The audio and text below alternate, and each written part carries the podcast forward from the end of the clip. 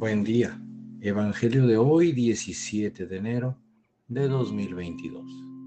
Mi nombre es Ignacio Salinas. Pertenezco a la Iglesia San Patricio del Ministerio de Estudio Bíblico Nazarenos Católicos. Del Santo Evangelio según San Marcos, capítulo 2, versículos del 18 al 22. En una ocasión en que los discípulos de Juan el Bautista y los fariseos ayunaban, algunos de ellos se acercaron a Jesús y le preguntaron, ¿por qué los discípulos de Juan y los discípulos de los fariseos ayunan y los tuyos no?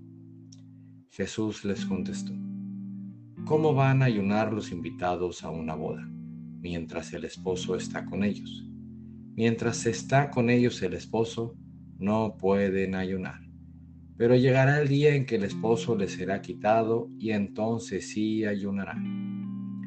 Nadie le pone un parche de tela nueva a un vestido viejo, porque el remiendo encoge y rompe la tela vieja, y se hace peor la rotura.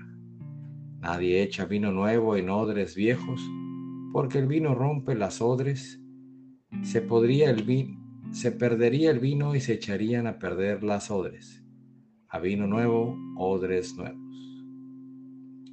Palabra viva del Señor. Reflexionemos. Este Evangelio nos invita a tener una actitud diferente, una actitud nueva en esta invitación que Jesús nos hace a estar con Él, a disfrutar de su presencia, a aprovechar al máximo el tiempo con Él y aprender todo todo lo que Jesús nos enseña con su mirada, con sus movimientos, con esas expresiones que solo dicen cosas con mucho amor.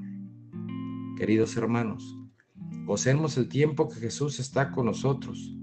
Aprovechemos su presencia que da sentido a nuestra vida y quien tiene a Jesús en él no puede estar triste. Cambiemos esa actitud para recibir ese vino nuevo que Jesús nos da mientras Él está con nosotros. Propósito de hoy. Cambiemos nuestra forma de actuar ante las cosas que suceden en nuestra vida y escuchemos a Jesús cómo nos lleva por otro camino diferente, enseñándonos un cambio que es bueno para nosotros, pero que solo no nos atrevemos a experimentar. Todo se puede teniendo a Jesús en tu corazón. Oremos. Nada te turbe, nada te espante. Todo se pasa. Dios no se muda, la paciencia todo lo alcanza. Quien a Dios tiene, nada le falta. Solo Dios basta. Vayamos con alegría a proclamar lo que Dios nos ha enseñado. Que tengan un excelente día paz y bien para todos.